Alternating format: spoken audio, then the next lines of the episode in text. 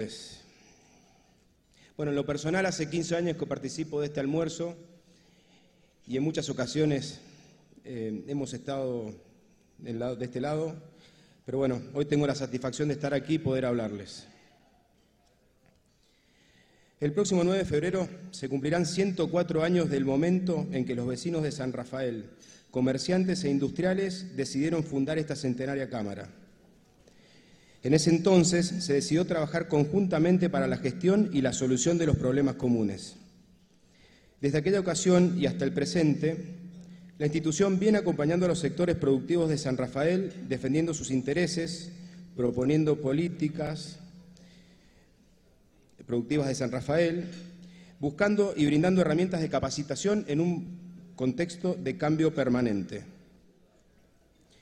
En nuestra casa los comerciantes, agricultores, industriales, ganaderos, constructores, prestadores turísticos, jóvenes emprendedores y profesionales nos reunimos a compartir proyectos, nos sentamos con nuestros pares a exponer ideas que ayuden a encontrar medidas para sobrellevar, solucionar y superar los problemas. Tenemos una actitud propositiva porque entendemos que toda crítica o sugerencia debe estar acompañada de una propuesta. Además, junto con la Fundación Sede, brindamos capacitaciones y promovemos la instalación de establecimientos en el parque industrial. Contamos con una metodología de trabajo muy interesante integrada por comisiones de cada sector productivo que representamos, las llamadas específicas. Desde ahí, con la participación de los socios, nos nutrimos para gestionar políticas y ayudar a que las cosas sucedan. Nos enorgullece pertenecer a una institución que por su gran cantidad de socios y su trayectoria la hace única en la provincia. Estamos en momentos difíciles, atravesando por una de las peores crisis económicas y sociales que ha visto el país. Llevamos años de caída en la actividad, con escasa generación de empleo y altos índices de pobreza e inflación. En el universo PYME observamos la gran cantidad de empresas con problemas, Vemos las que han cerrado sus puertas y otras que todavía no lo hacen porque la barrera de salida es alta. Con la tremenda presión tributaria, la falta de financiamiento, las altas tasas de interés, el prohibitivo costo laboral que no llega al bolsillo del trabajador, con las devaluaciones y recesiones frecuentes, ser empresario en la Argentina se ha convertido en una actividad de riesgo. Porque el empresario es quien arriesga todos los días, quien apuesta, quien está dispuesto a trabajar con presiones para mantener la fuente laboral. El que cuando invierte piensa en que va a estar mejor, pero ve que el tiempo pasa, esto no llega y se le pasa la vida, se le pasan los sueños. Ninguno de los partidos políticos que nos han gobernado desde 1930 hasta la fecha han podido construir un modelo económico sustentable. Entendemos que ya es hora de los consensos, cuando decimos esto hablamos de diálogo, de pactos, de acuerdos que trasciendan los intereses personales, los de la política y de los gobiernos de turno, que involucren a todos los sectores económicos y sociales y generen políticas de Estado que nos lleven por el camino del crecimiento.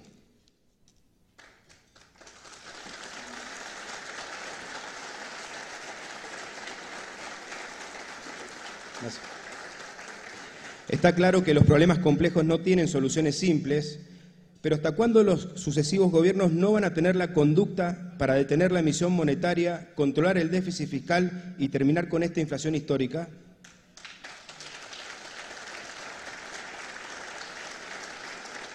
Se necesita gastar menos y cobrar menos impuestos. Hay que terminar con esto. No solo es el reclamo de esta Cámara, de todos los sectores productivos, sino de todo el pueblo argentino.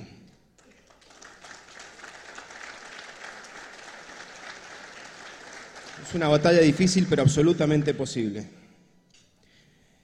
Es preocupante el índice de jóvenes que abandonan el país en la búsqueda de un futuro mejor, cansados de no encontrar un camino alentador frente a políticas que no generan oportunidades e impiden el crecimiento, se nos van potenciales emprendedores, empresarios o nuevos líderes. Somos hijos, nietos, bisnietos y tataranietos de inmigrantes que vinieron a esta bendita tierra a trabajar, encontrando un país un lugar para construir su futuro. Debemos procurar que la Argentina vuelva a ser promovedora y atractiva para ellos, como en su momento lo fue para nuestros abuelos.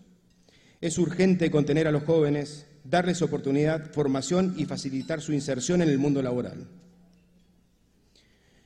Como vector de crecimiento necesitamos dar el salto exportador, que esto se convierta en el motor de nuestro desarrollo económico sostenible. Los únicos dólares disponibles van a ser aquellos que seamos capaces de generar a través de las exportaciones de bienes y servicios.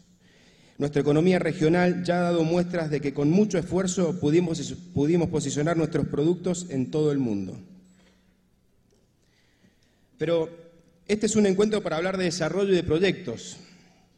Son palabras que fluyen permanentemente en nuestro vocabulario.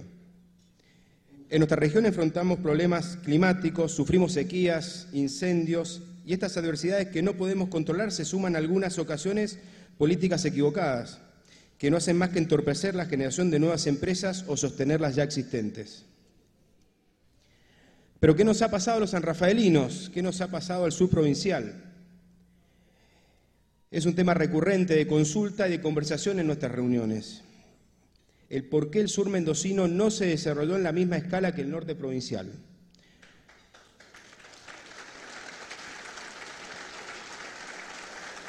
Hace Hace, hace 60 años participábamos en un 40% del Producto Bruto Geográfico, hoy apenas un 20%. En este sentido, podemos señalar que las políticas de promoción industrial que fueron implementadas en los años 60 son las que afectaron gravemente a Mendoza y en mayor medida a nuestro oasis sur. La falta de conectividad fue un eje crítico que perjudicó seriamente nuestro desarrollo. También es cierto que durante este periodo cambiaron los patrones de consumo de los productos provenientes del agro, procesados por quien fue el motor de la economía del sur, la industria frutortícola. Pero el desequilibrio en relación a la escala de crecimiento con el norte de Mendoza fue muy evidente. Aquí se, acrecentó la pobreza, se produjo un lento despoblamiento de la zona rural, se gestó una excesiva predominancia de los minifundios, baja tecnificación, descapitalización y migración de trabajadores a provincias vecinas, entre otros. En el año 2010, el decreto presidencial 699 pretendía extender el periodo de promoción industrial en las cuatro provincias vecinas a Mendoza. En virtud de ello, la Cámara de Comercio inició un recurso de amparo con un pedido de medida cautelar para dejar sin efecto esta disposición, llegando a instancias de la Corte Suprema de la Nación. Señoras, señores, nuestra Cámara fue la única entidad gremial empresaria en todo Mendoza que, arriesgando su patrimonio en defensa de, de sus intereses, realizó esta acción en toda la provincia.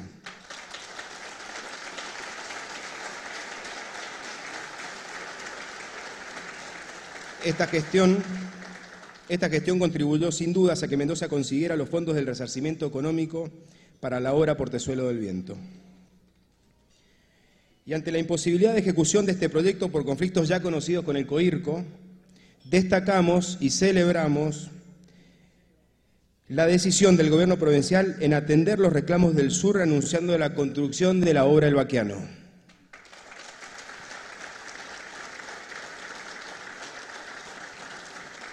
Esta obra hidroeléctrica se situará en el curso medio del río Diamante y constituye una vieja aspiración de los sanrafaelinos. Es un proyecto integral que no solo permitirá mejorar el control del recurso hídrico, sino que aportará energía al sistema eléctrico. Y con la construcción también del anhelado Cañón del Diamante. Será sin dudas un circuito turístico único en la provincia.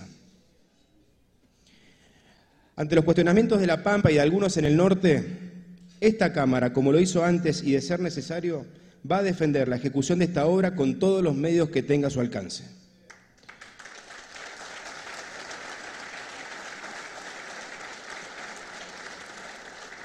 También resaltamos y valoramos las expresiones del señor gobernador en sus declaraciones, garantizando que el resto de los fondos de Portezuelo del Viento quedarán en el sur.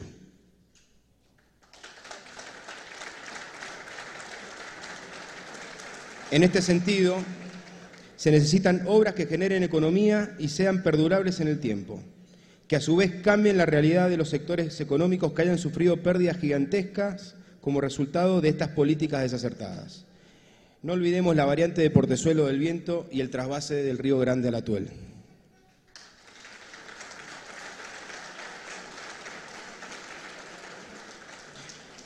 En materia de conectividad, el proyecto de paso internacional Las Señas es un claro ejemplo de ello. Este pedido histórico refleja el interés de nuestra Cámara y de toda la comunidad sanrafaelina para que se concrete. Ya en, reiteradas ediciones de este almuerzo se ha puesto en valor las virtudes de esta iniciativa. El Paso de las Leñas es la mejor alternativa de comunicación terrestre que tenemos los mendocinos para conectar a puertos estratégicos y a los mercados asiáticos. Con tan solo 2.000 metros de altura será transitable todo el año y conectará San Rafael con la región de O'Higgins en Chile.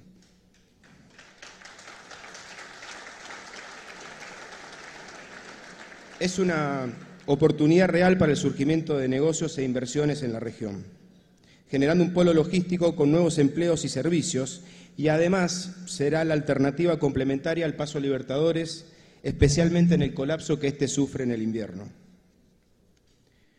A través de la específica desarrollo regional se han logrado concretar gestiones y el seguimiento en cada una de las etapas. También hemos impulsado con nuestra representación que se conforme el ente binacional Paso Las Leñas. En este sentido, necesitamos que se gestione un nuevo comité de vileñas para poder encontrarnos nuevamente y poder avanzar. Entre tantas, entre tantas otras acciones, hace unos meses esta Cámara envió nota a Cancillería solicitando que se nombren los representantes de este ente binacional.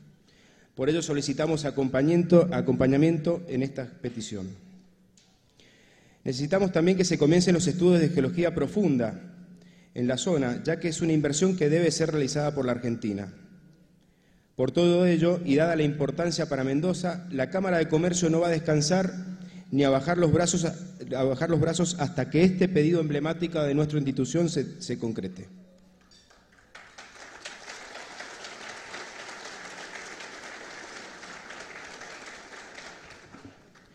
Un eje muy importante de desarrollo estratégico es la conectividad aérea. Con mucho agrado vemos los avances en el proceso licitatorio para remodelar el aeropuerto Santiago Germanó.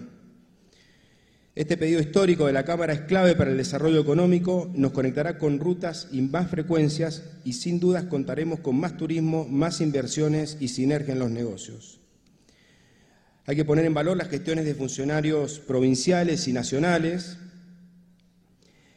pero también destacar el empuje del municipio para que se convierta en realidad lo más pronto posible.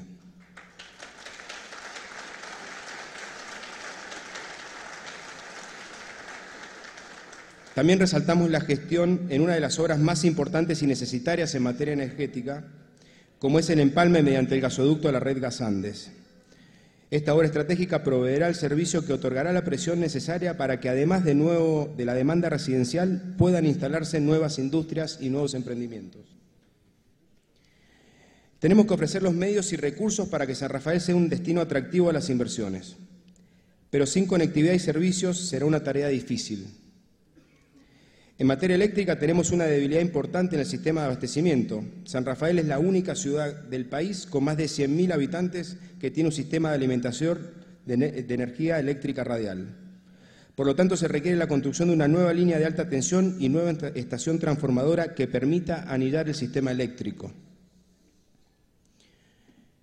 Nos preocupa sobremanera el recurso hídrico. El último informe presentado por el Departamento General de Irrigación habla a las claras que los seis ríos más importantes de la provincia contarán un año más con sequía hidrológica severa y extrema. Esto ya no es una novedad, tenemos que tomar conciencia y saber convivir con esta dura realidad. Coincidimos en la mirada de trabajar sobre la demanda de los usuarios. Por ello ponemos en valor la obra del reservorio sobre el canal Vila que atiende este manejo flexible. Tomemos este caso de éxito para que sea replicado en otros cauces y desde la Cámara nos ofrecemos humildemente para que nos convoquen en el diseño de proyectos que alcancen nivel ejecutivo.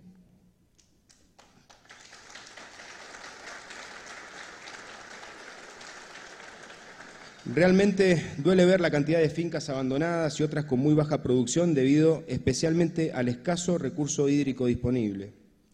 Se precisan herramientas para atender esta triste realidad que se otorguen créditos e incentivos para tecnificar y ser más eficientes en la conducción y uso del agua. En este contexto de sequía extrema, observamos con mucha preocupación la quita de subsidios en las tarifas eléctricas a los pozos de riego. Esto impacta gravemente en los costos de producción e implica un aumento difícil de afrontar para los productores.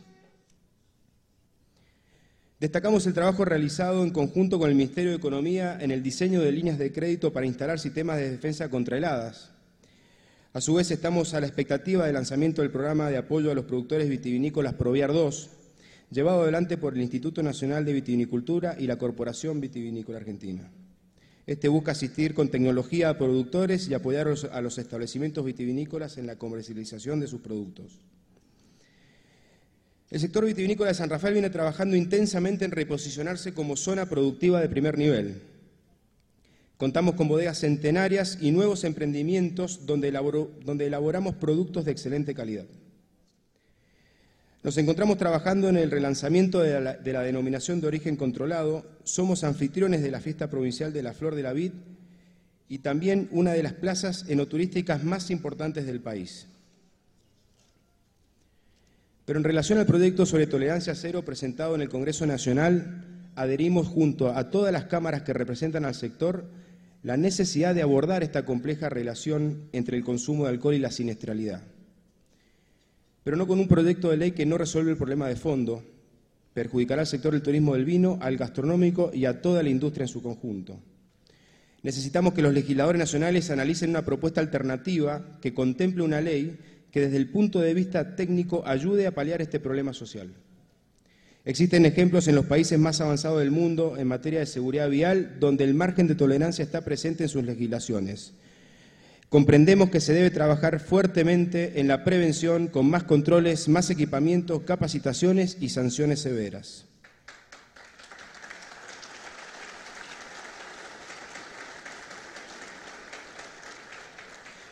En materia de ganadería se viene trabajando con un espíritu de colaboración entre los ganaderos que es para destacar. El clúster logra agrupar a productores y al gobierno provincial en la ejecución de obras necesarias para su actividad. El mantenimiento de caminos ganaderos sobre las rutas 203, 205 y 151 ha mejorado las condiciones de transitabilidad con el aporte de materiales, perforaciones y obras viales necesarias. Esto es un ejemplo de que la articulación pública-privada funciona. Una obra solicitada por más de 20 años es el acueducto Montecomán-La Orqueta, vital para el desarrollo del sector en una zona crítica. Luego de muchísimas gestiones, se ha, recibido en los últimos días la grata noticia que el proceso licitatorio está en marcha.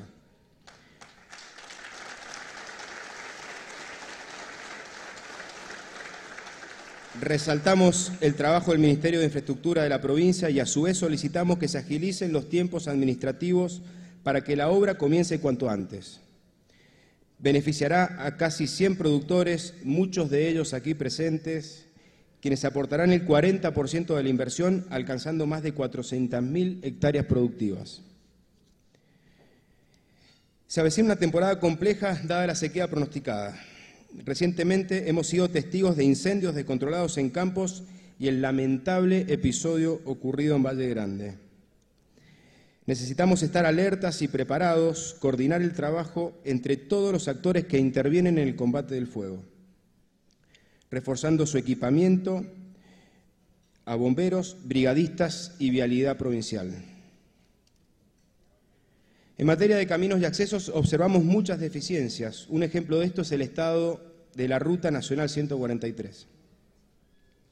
La principal vía de comunicación con la capital provincial se encuentra en un estado deplorable. Nuestra Cámara participó de la audiencia de estudio de impacto ambiental y entendemos que esta obra estaría en marcha. Solicitamos a las autoridades el compromiso y el seguimiento para que se ejecute en los, tiempos establecidos.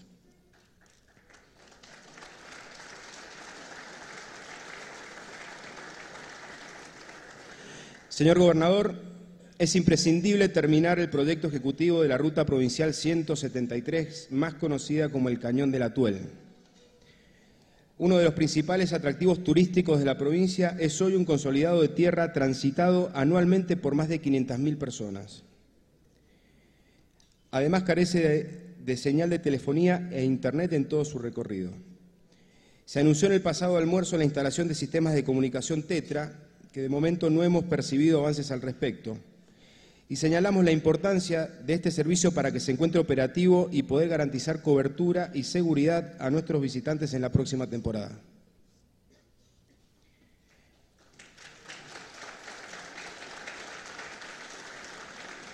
Igual de imprescindible es el servicio de Internet satelital para los campos y fincas donde no llega la cobertura. Nos facilitará el contacto diario con el personal y frente al aumento de los hechos de inseguridad permitirá monitorear a los establecimientos mediante la instalación de cámaras de seguridad. Solicitamos también la vinculación de la ruta provincial 150 desde Agua del Toro a la ruta nacional 40. Esta traza permitirá fortalecer allí un importante recorrido turístico entre los reyunos, el futuro Cañón del Diamante, el Sosneado, Malargüe y el Nihuil. El sector de la construcción viene golpeado y no, logra recuperar niveles de empleo prepandemia.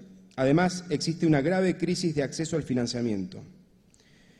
En relación a la obra pública, se requiere acortamiento de tiempos administrativos y plazos de pago, y también se propone que el procedimiento licitatorio de la obra El Baqueano no sea un pliego integral. De esta manera, las empresas de construcción del sur de Mendoza podrán contar con la oportunidad de participar de esta mega obra. Por su parte, el Congreso exige hace tiempo la regionalización de paritarias. No podemos seguir definiendo la remuneración, la remuneración, de nuestros empleados con la realidad de los grandes centros urbanos. Por ello solicitamos a nuestros representantes, senadores y diputados adaptar las legislaciones laborales al entorno donde se desarrollan, teniendo en cuenta el costo de vida y formas propias de cada región.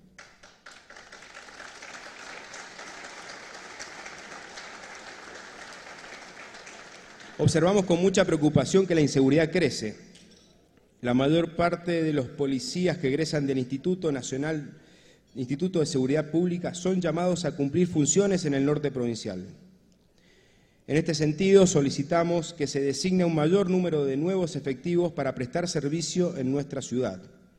A su vez, se necesita más y mejor equipamiento para nuestras fuerzas policiales, como chalecos antibalas y vehículos. Consideramos importante y destacamos la dotación de sistemas de videovigilancia para nuestra ciudad, necesitamos que se avance en la firma del convenio por el cual los privados aportarán sus cámaras de seguridad al sistema de monitoreo. Con ello procuramos mejorar la prevención del delito, otorgando más seguridad a los comercios. Destacamos el impacto de los programas Mendoza Activa para dinamizar y fortalecer la economía en momentos críticos como el actual. Nuestro departamento fue el principal demandante en relación a la cantidad de proyectos presentados, en este frágil contexto económico consideramos que esta herramienta debe continuar.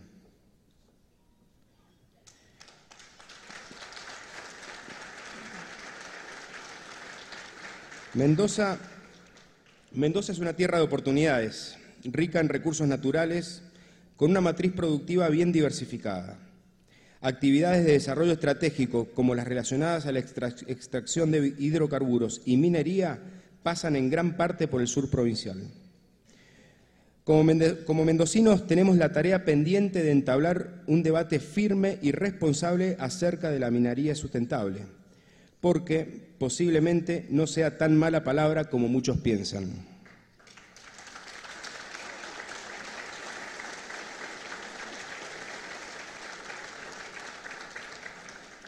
Pese a todos los asuntos por resolver, somos una provincia diferente.